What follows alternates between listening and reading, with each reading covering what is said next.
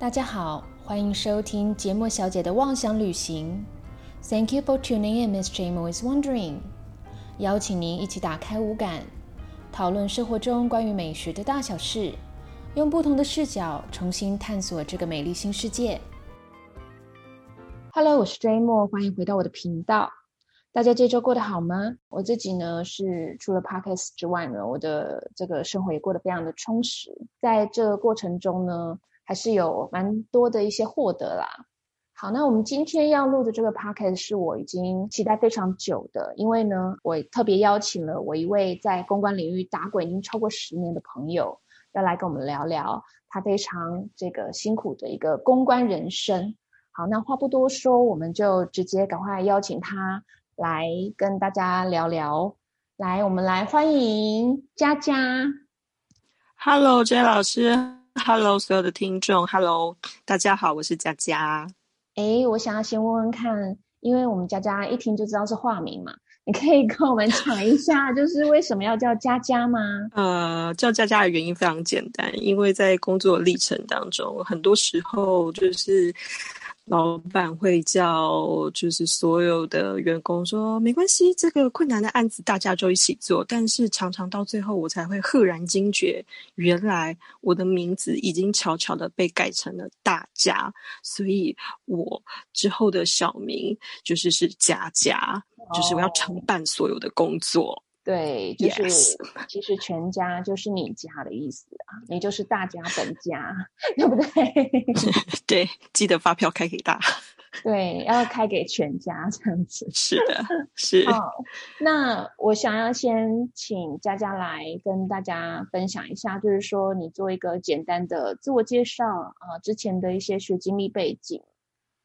好啊，呃，我是台湾的私立。大学的气管系毕业，那在公关的领域大概有超过十年。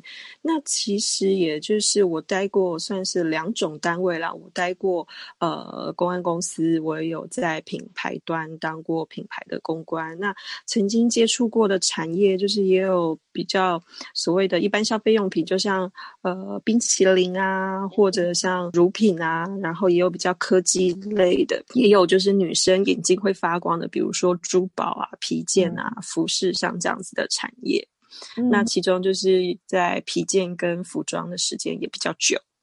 那我可以说你是在时尚产业的这个公关吗？就是你好像大部分的时间好像是在时尚产业是最久的。如果以时间上区分来是啊，但是我一直觉得公关这个产业真的是人外有人，天 天外有天，所以所以如果以时间上来说，是是这样子的产业最久，没错。那像你呃，因为我们知道，其实公关它会有分公关公司跟品牌 in house，就是品牌自己内部的公关，是对是。那你可以稍微跟我们聊一下有什么样子的不同吗？其实我个人觉得啊，就是用一种。比较比较浅浅白一点的方式，其实，在在公关公司，呃，他就是他会面临到很多不同的客户。你今天可能，呃，你可能就是要接触科技业的啊，你也有可能一下要转换到。一般生活用品啊，或者再转个身，你又会接触到呃，比如说呃高端精品这样子的产业。可是，在品牌端的话，你就是单一的要去经营一个产业。所以，就是如果在公关公司，我常常就是好像我是一个被托婴的保姆。今天就是 A baby 来了，我要照顾 A baby，然后 B baby 来了，我要照顾 B。B baby，但是就是如果在自己的一个品牌，就是它就可以比较 focus 在一个单一的一个产业，就是好好的去钻研它。这个也是为什么就是我会呃选择单一一个产业这样子。哦，所以你个人是比较喜欢当亲生父母的意思？类似类似，不喜欢当托婴的保姆，即便即便不是亲生，就是想要好好的领养一个小孩这样子。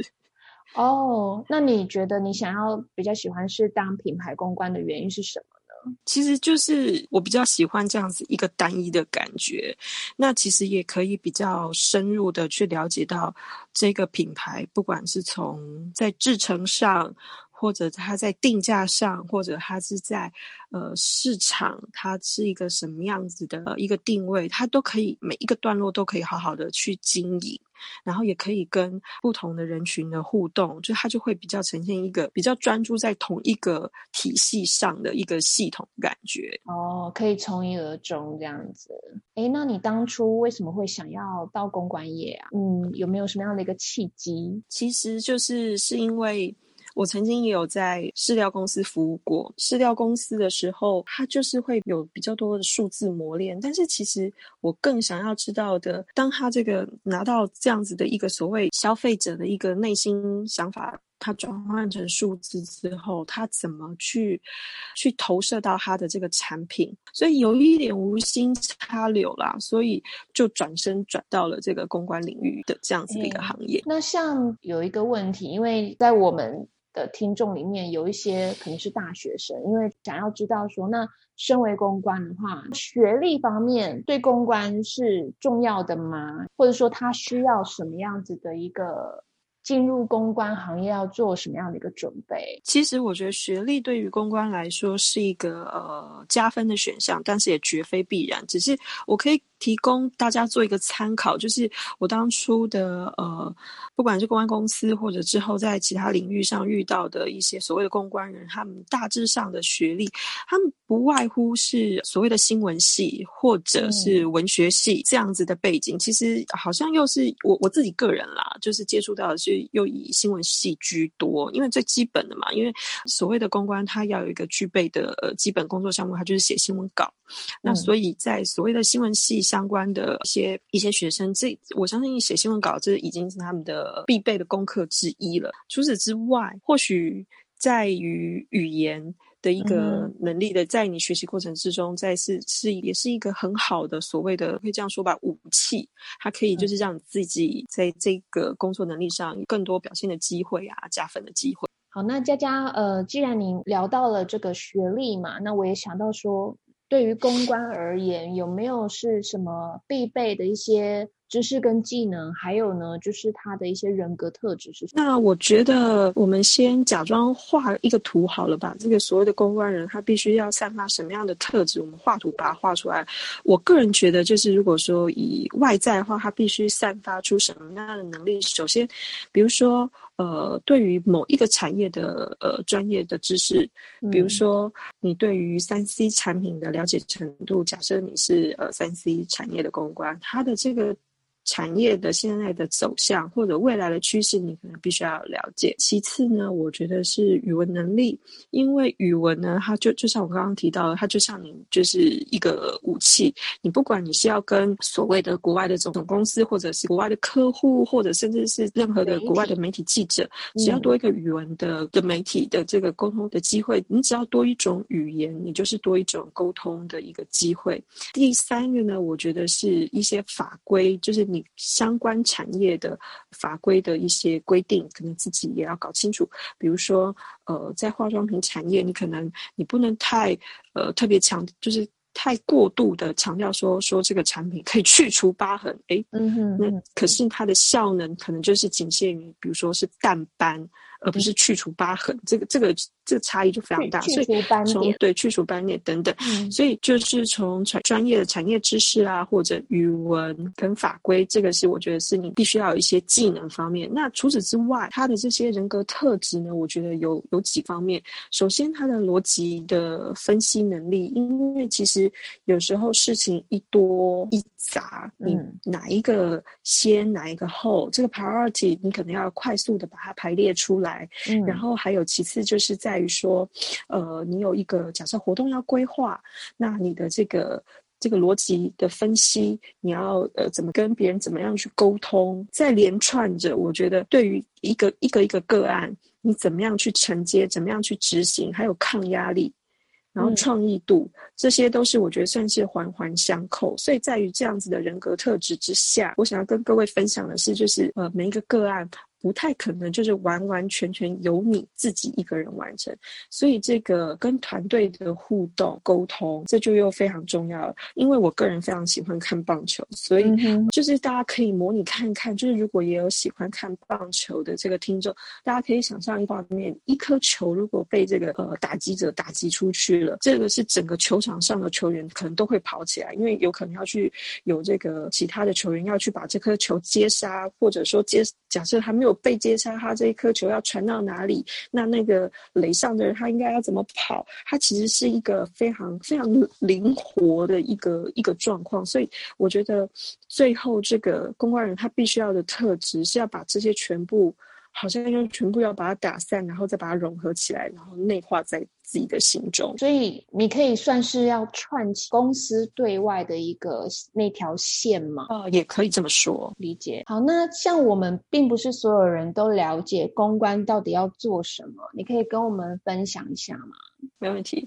公关的工作内容呢，我大致区分一下对内跟对外的感觉。好了，对内首先有第一个非常重要的一件事，这也是我到公安公司就是第一项接受的一个工作项目。然后，而且这个这个项目持续就是到现在，天天每天必须。做，而且非常重要的是，就是所谓媒体监测。那大家对于媒体监测这四个字就觉得好像有点奇怪，这到底是什么意思？监测顾名思义，其实就是你要去一直去监视它的感觉，但是它其实。很简单，他就是要去看新闻，看各种新闻，看什么样的新闻呢？最早期、最早期的时候，我刚进入公安公司呃这样的产业的时候，那时候我一天必须看大概十到十二份的报纸，看到整双手都脏兮兮这样子。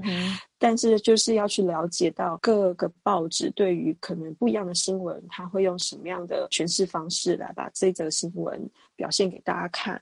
所以那时候不止从所谓的传统纸媒、报纸啊、杂志，然后到网络新闻的搜寻，然后去把它汇整好，呈报给主管。呈报给你的客户，所以在媒体监监测这一块呢，不止监测你的竞争品牌，你也要去关注你自己的品牌今天有没有曝光。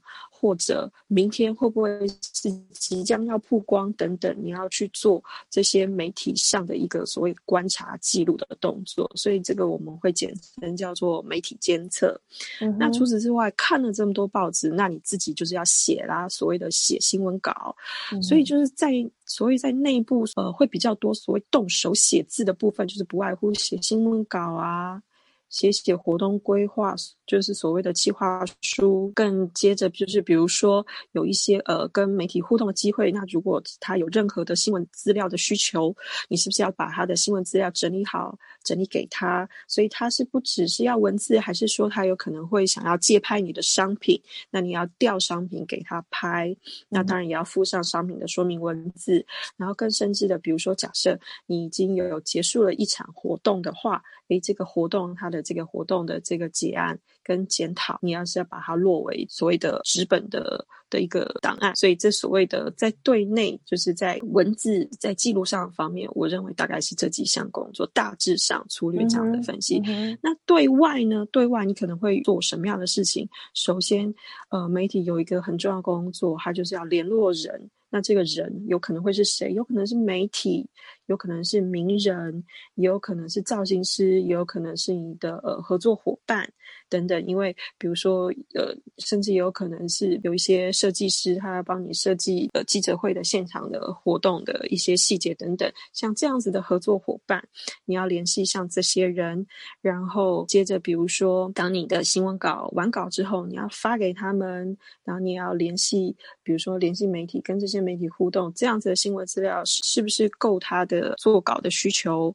然后或者说，哎，是不是有一个呃专访或者是访问的机会？然后或者甚至是更庞大的活动，你执行的一个活动，就是在对外就是活动执行的部分。所以呃，我会大致上把它区分成内外这两种大项。哎，那我想很多的听众可能对于品牌他借衣服给名人穿这 part 可能非常非常的感兴趣，因为金马奖才刚过嘛。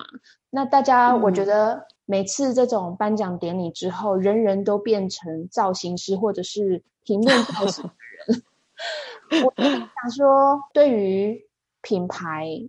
应该他们去再借自己的商品给明星，或者是所谓的 KOL。KOL 其实就是 Key Opinion Leader，但是我们现在大家中文没有太确切的一个字可以去形容 KOL，就是他这个领域的一个。主要的一个意见领袖，但是大部分的人可能就直接是说网红。那当品牌他们在选择借商品给明星或者是这些 KOL 的这些，有没有什么样的一个标准？然后谁主动或谁被动，有没有一定呢？好，先先回答 J 老师的谁主动谁被动这件事情呢？就是以我呃过往的工作经验呢，其实双方都可以主动。等于就是我也有曾经有所谓的造型师或者是新的助理啊或经纪人来找找我借商品，然后也有就是我自己所谓的主动出击去 approach 他们，就是想要把我自己的去猎人品，就是。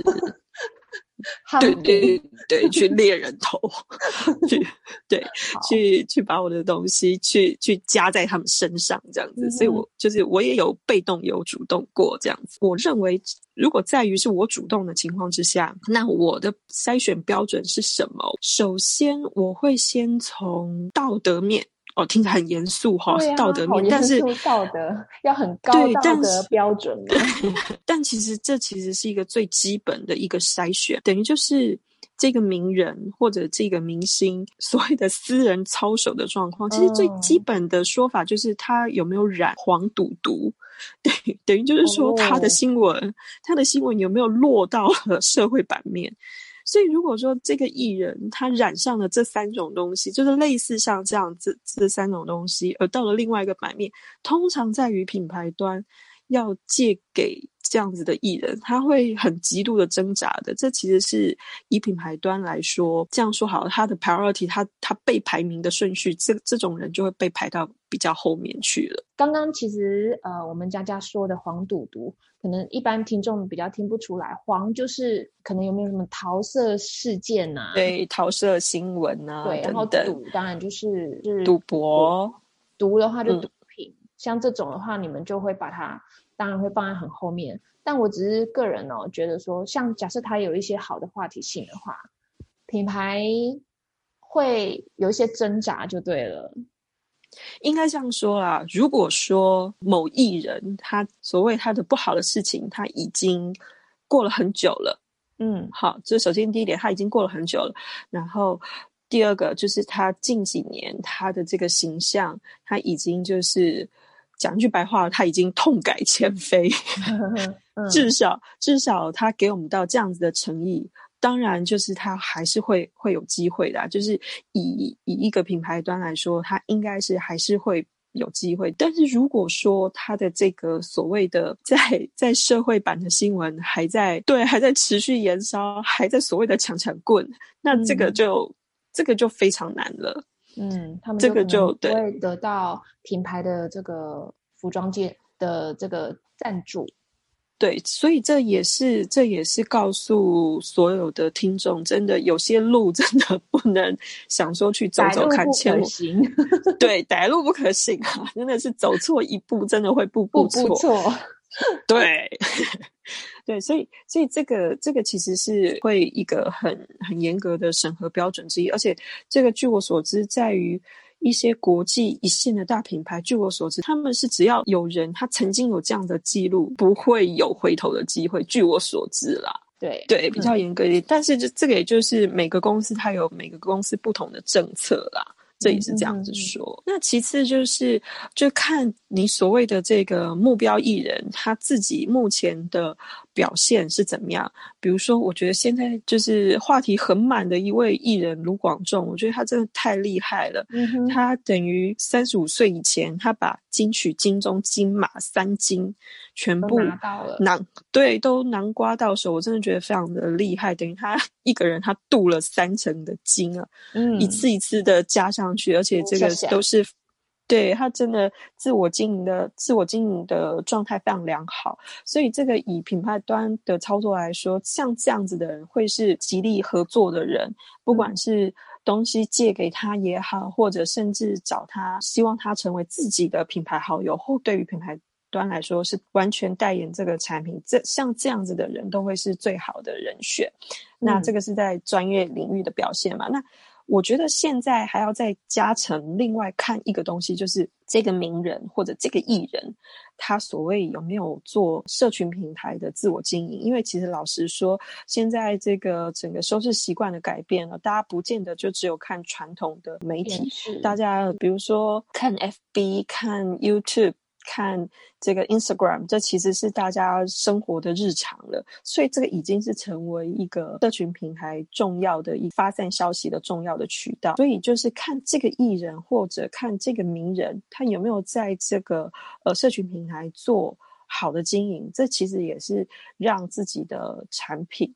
呃，有一个多曝光的机会，所以这个也会纳入到就是审核这个人的一个方法之一。我觉得除了这三种之外，品牌啊，在其实要在找人之前，其实他自己也要先关起门来，先做好自我的评估。比如说，你想要找人来代言也好，或者想要找人来参加活动也好，更甚至是主持你的活动也好，那你要先搞清楚，就是你的这个，比如说活动的本意。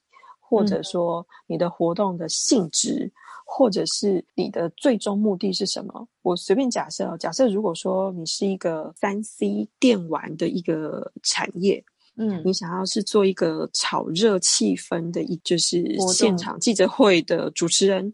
这个主持人他也要熟悉，比如说是电玩产业啊，他自己也有在玩这样。对，贵最好的方式是这个主持人他自己也有呃空闲时间，他也有在在涉猎这个电玩，他会玩。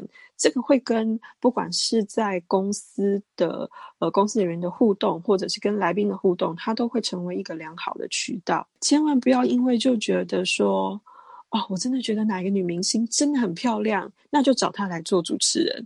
可是他对于这个产业可能完全不不熟悉，这个就是会很勉强，千万不可以勉强，因为只要一勉强，大家都会觉得卡卡的，嗯，那个整个流程就会是不顺，然后那整个气氛也不对，就是要找到门当户对的人，然后跟品牌是合适的，那他可以帮助他有加成的一个力量，借力使力这样子是吗？没错。但是啊，我就一直有一个疑问哦，当然我以前也有在。品牌担任过嘛？但是我一直对于到底艺人穿品牌的这个衣服，对于品牌的一个形象，还有是不是真的能够带动销售这件事情，我其实是有就是很多的疑问的。你可以帮我们聊一下你的经验吗？其实啊，以我过往的工作经验呢，其实名人是多多少少他绝对会有对于就是他穿了或者他戴了。某些品牌的服饰等等，它其实是真的会有一定程度的影响，不然其实也不会这么多年以来大家热衷这个方式。其实个人觉得啦，好像就是置入的始祖应该是那 James Bond 的电影哦，我不知道从其实呃很可惜，刚之前刚过往的那个。对，史恩康纳莱他的这个电影，就是他的零零七系列，举凡他的表，嗯，他的车，好像还有他的笔吧，对，他都会成为 Mont Blanc，对吗？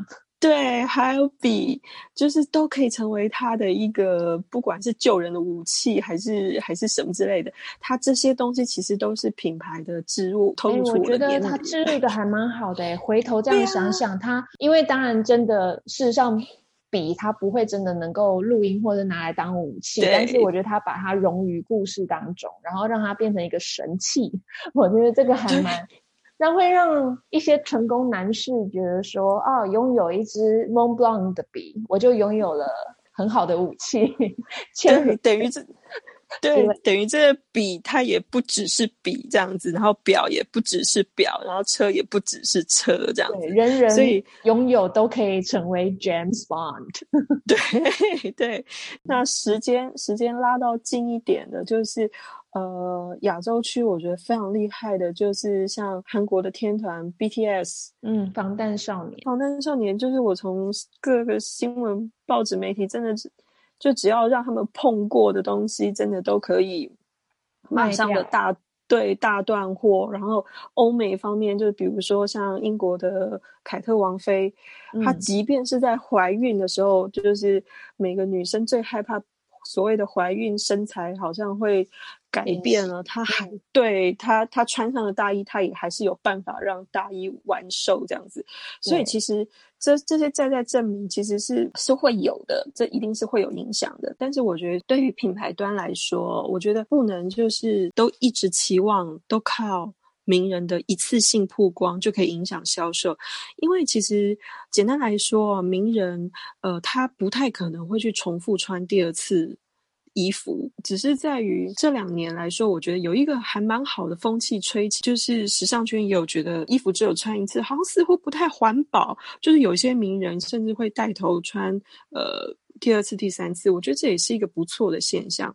但是对于品牌端的销售来说，你不能寄望就是只靠一次性的曝光把一件衣服卖到断货，或者你想要把所有的衣服或者把所有的东西、所有的商品全部卖到断货，这其实是不太可能的。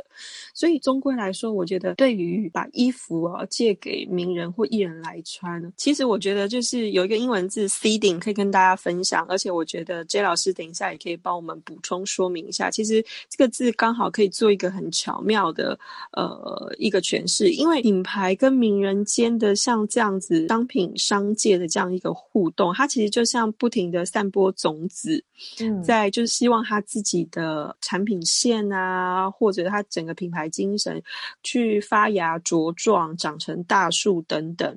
所以这个东西呢，可以作为一个长期经营的方式，但是不能。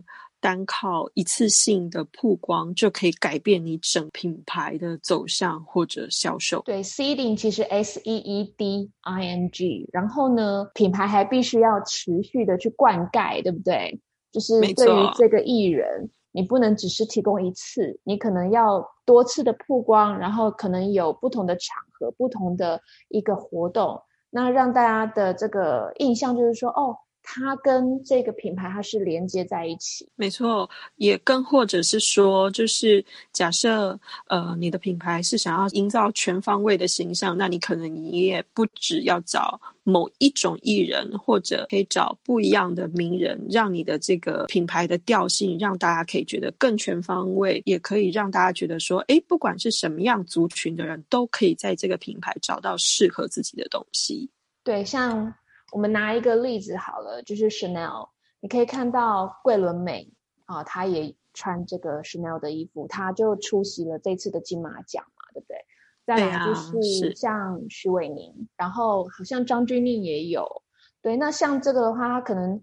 你可以说品牌不把所有的鸡蛋放在一个篮子上吗？他们发了，他们发了很多鸡蛋给不同的人。对对对对对对。你前面其实在讲说品牌在选择明星或者是 KOL 的标准是什么的时候，你也有提到品牌好友跟代言人，但我们知道这其实是两个不一样的概念，对不对？对，其实如果以品牌来说，代言。这两个字等于它已经算是呃全方位的，它可能是有签某种程度的年度合约，它可能是必须跟呃品牌之间有什么样的一些 deal，他们会有一些必须各自要履行或者去承担的一些权利跟义务。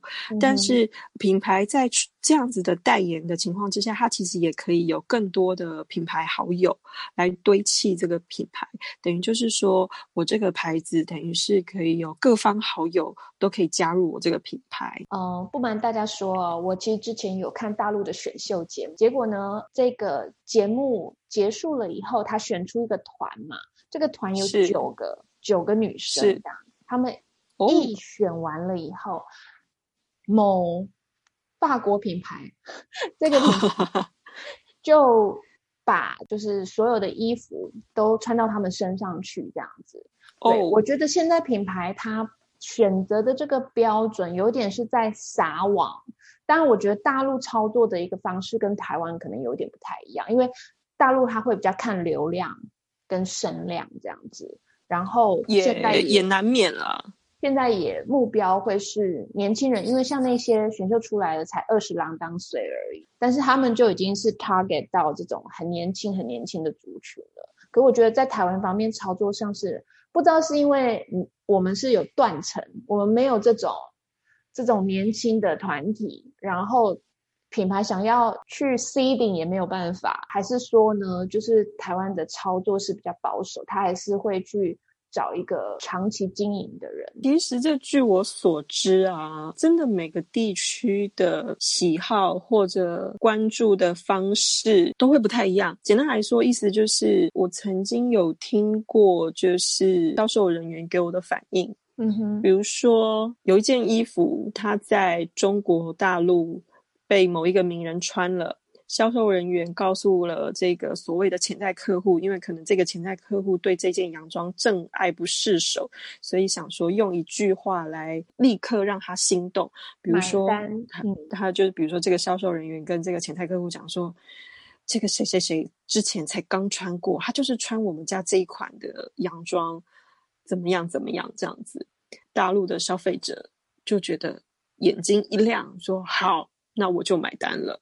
嗯，对他们蛮吃这一套的。对，但是相较于呃台湾的消费者，又不一样的反应。同样这样的情境套在台湾的消费者，销售人员跟前台客户讲说，某位艺人曾经穿过这件衣服，如何如何。可是对于这一位消费者来说，所关注的人，反而这个客人却说：“真的吗？”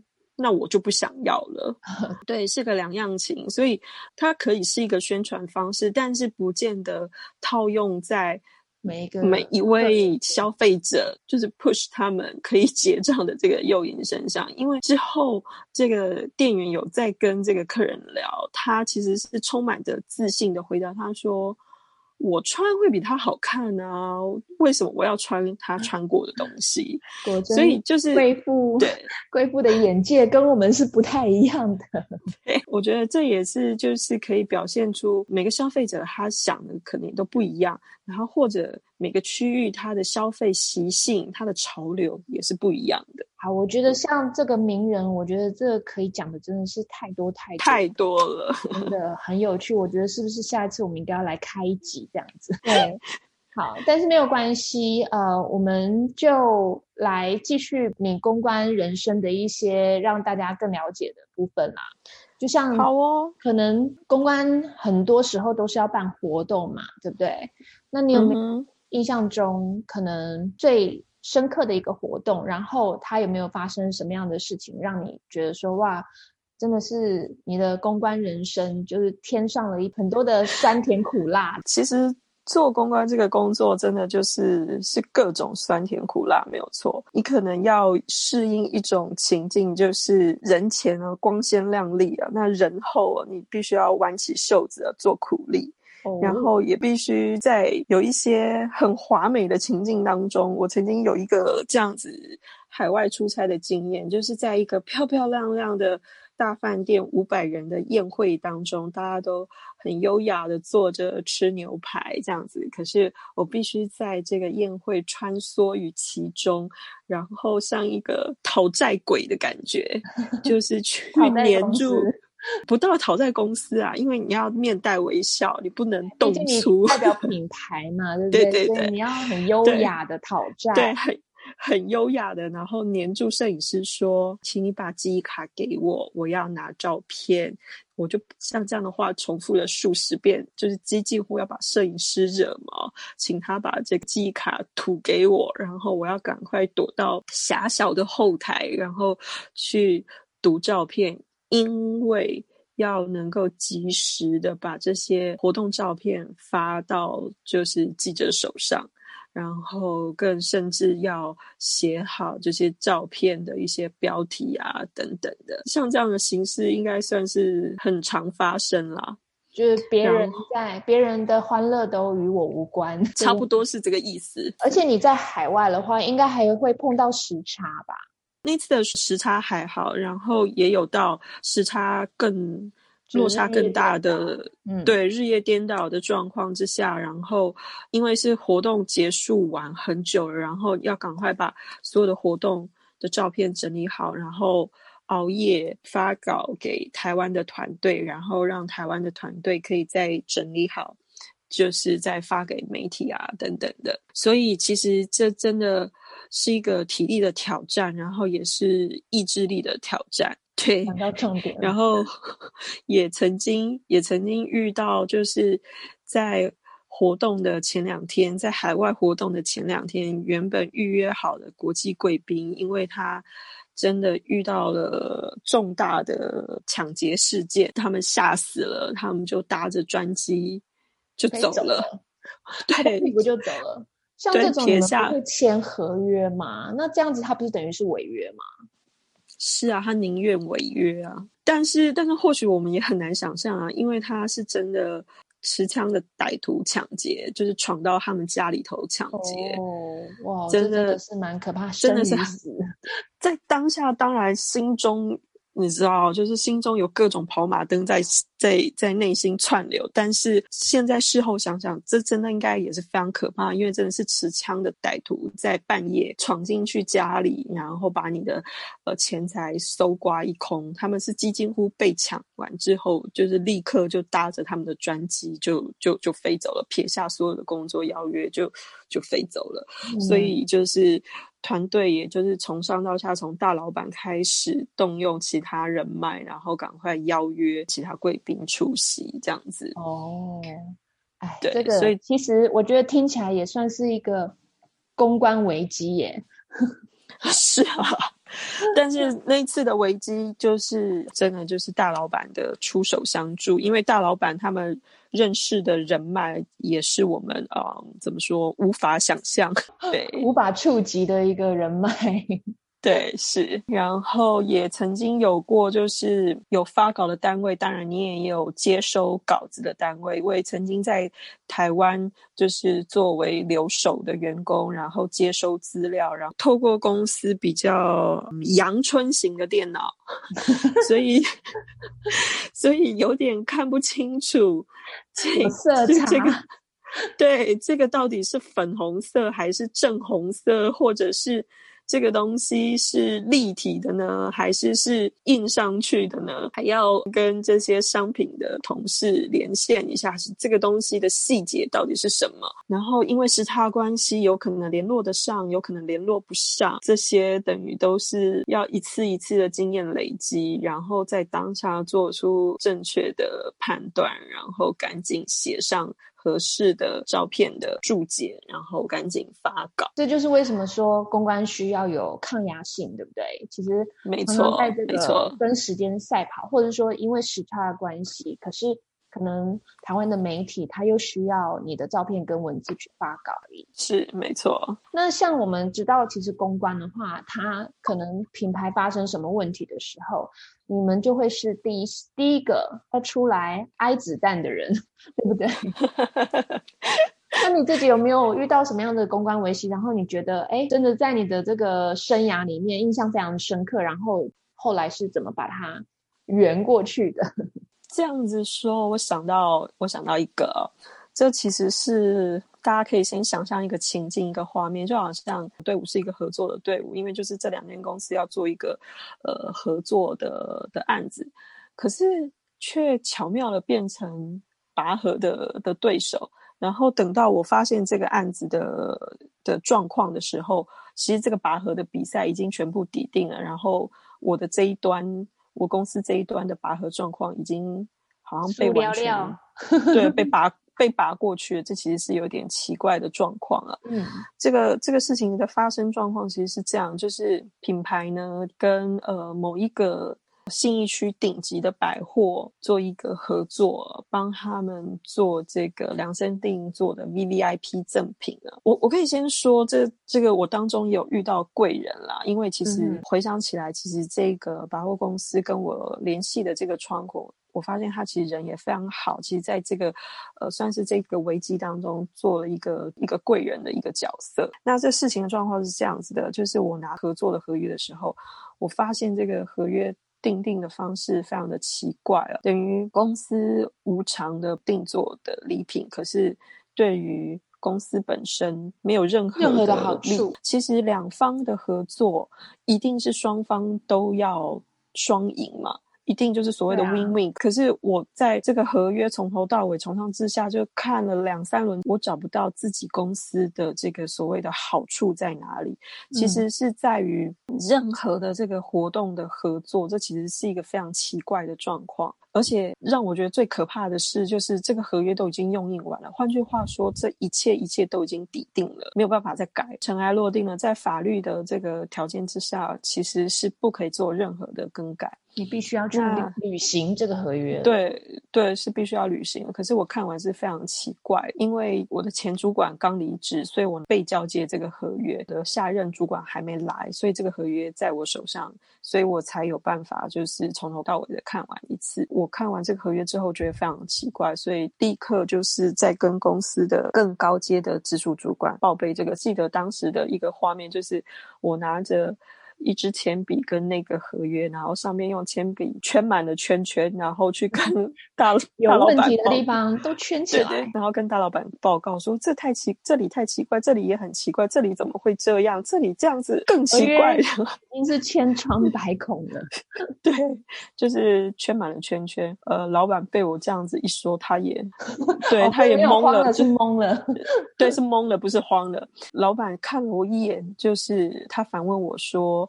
是不是我有其他的想法？我跟他说：“你可不可以授权给我？我想要再去谈谈看。”那老板也大概就是沉静了三秒，就说：“好，但是要非常小心，因为这个合作的呃，人家其实也是非常专业的团队。那很大，那这个合对，那这个合作案也是非常年度的重要合作的事情。简单来说，不可以毁在我一个人手上。还想要继续有好的合作？对对，我就说。我说我一定会拿捏好那个那个力道。其实说一句难听一点嘛，因为现在如果就是最差就是这样子了。但是如果我有机会去有任何的机会争取看看，那或许都有一点点的改变的机会。所以我也就是鼓起勇气，就是先回到座位上，就是打了电话过去。我也觉得很感谢对方啊，他其实是他马上就。呃，很清楚我的这通电话的来意了，然后跟我清楚的说，他也会去争取看看。然后他其实也很挑明的跟我说，其实刚开始在这个合约上，他其实对我们公司是有保留一个空间的，只是他也有一点点小疑惑，我们对于这个弹性空间好像没有过多的。询问或者争取，所以这个故事就是告诉我们，两方合作一定是两方会有一定的互惠的机会。所以，所以其实像这样子，我会想要去争取，然后更甚至去看这些合约条文。其实我也都是在公关公司的时候有接受到这样的训练，因为合约看一次看不懂，你就看十次。这个是我曾经有公司 老板这样子跟我说的，因为合约它会是比较制式的法律条文，所以。你看一次看不懂，就看十次；十次看不懂，就看二十次。前面你有提到你要知道相关法规，合约这件事情也是公关必备要了解。没错，然后也是算是跟所有的听众分享吧，就是也不管是公关啦，就是在任何的工作场合，只要是牵涉到两方双方的合作，一定是必须。两方都有互惠的机会，不太可能就是只有一个单独的一个获利的情况之下，他这样就不叫做合作了。所以我也是很感谢，就是对这个窗口，他有就是给我。争取的一个机会，也很顺利的，呃，跟他有争取到这个 V V I P 的赠品的的一个合作方式，有更大的弹性，然后我们也有更多的沟通的空间，就是也是让这个公关的危机有的这个圆满的落幕，等于就是说双方都对于这个赠品有机会可以有更多曝光的机会，因为刚开始这个赠品的主导权。都发送的主导权就在在他们身上。那之后品牌我们也有争取到一部分的一个赠品的发送机会。嗯，对，所以反正就是说，原本只是帮他定做这个赠品，但是呢，品牌可能完全没有任何的利益这样。但是呢，后来把它就像你刚刚前面讲拔河嘛，对不对？本来是好像已经尘埃落定，一方赢的这个状况。可现在你渐渐就是把它弹到绑在中间的红色线，已经渐渐的就是回到中间来这样子。对，那有没有就是说，在这个你自己的从业过程中啊，有没有遇到一些什么样子不为人知的一些困难？你前面也有讲嘛，公关可能因为要面对媒体啊，面对客人，你可能都要漂漂亮亮的，但是呢，可能私底下也是非常辛苦的一些，可以跟我们聊一下。曾经在刚入行的时候，因为因为我不是新闻相关科系出身，所以写新闻稿这件事情对我来说是陌生的。我曾经在刚入行的时候啊，写新闻稿，曾经就是写好交稿之后被丢在地上，而且不止不止一次的被丢在地上，还蛮挫折的。对，因为。你应该也是花了很长的时间，然后去写出这些东西，也用尽心力了。可是好像别人对你的成果并不是有同样的认同。嗯，就是老板，老板说写了一下午，然后交这样的东西上来，好意思吗？哦，那时候是还蛮挫折的。嗯，不过那个是应该是必经的啦，没有人一到这个行业或者是在这个位置就很会写新闻稿，对吧？也应该说，之后其实，在换不一样的领域之后，发现自己多了一些商业的色彩。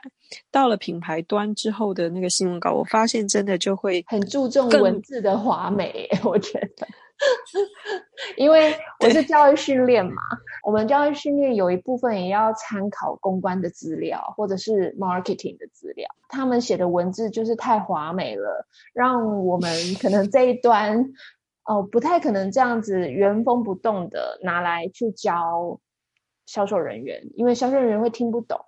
他听不懂的话，他要怎么去跟客户去解释这个产品，或者说我们这一季的一个设计理念这样？所以我又要再重新的所谓的 decoding，decoding 就是把它解码，没错，码在解码，变成比较白话一点。没错，呃，每个品牌端或者是每个产业想要着重的重点不同，或者调性不同，也都会影响到就是新闻稿想要呃阐述的重点。也会跟着不一样，所以我觉得这也回归到就是公关人具备什么样的工作能力。当然有一个就是就是沟通跟逻辑能力。就是可能要先跟呃内部团队沟通好，诶，所谓这一次的重点想要放在哪里？那或者说，诶，我们的逻辑分析之下，我们可以比如说有什么样的重点依依序的排列下来，或者什么样的重点，我们用比如说不同比例的方式去去呈现出来，说哦，这是最重要，诶，这是其次，然后这是再次之这样子。所以我觉得这这也是就是牵涉到。呃，公关人的这个，比如说沟通啊，或者逻辑能力这样子，而且要有应变能力，对不对？没错，没错。对，可能如果发现这样子的一个做法，它没有办法达到预期的效果，可能就要马上去做一些调整。是的，是的。对，那像能不能就是请你就你自己的经验的话，因为现在可能还有一些年轻的学子们。他们想要进入公关业的话，你有没有什么样的建议呢？我的建议啊，首先在整个工作的情境，吸收知识就是不断的吸水，一直吸。那等到等到到了合适的时刻，你可以释放出自己的能量，你就可以把这个水给都吐出来。所以我觉得在一吸一吐之间，我觉得你的自己的能量也会变大，这是其中一个。那我觉得还有另外一个建议，真的是说自己的逻辑分析，而且你要适时的切换各种不一样的模式。就像我刚才讲的，必须在一个漂漂亮亮。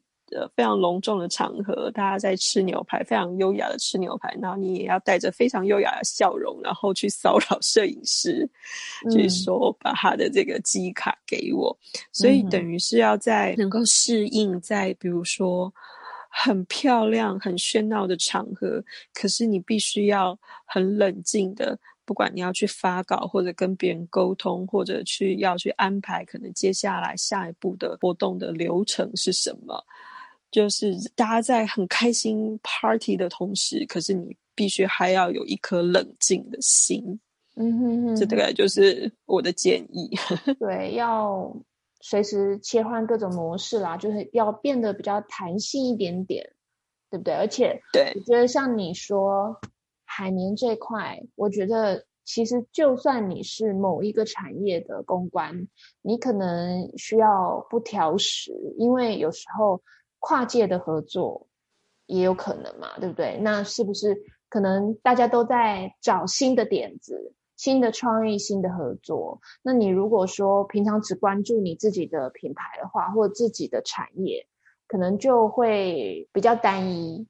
嗯，对，就是你，你各种各种产业都要稍微了解。嗯，没错，就好像比如说珠宝或钟表，它会有不定期的钟表展。那有时候这个钟表展 model 的 model 身上是必须穿衣服的嘛？诶，那我有没有什么样的机会可以必须穿衣服？他也可以不穿。你是真的 model 还是指指那种 mannequin？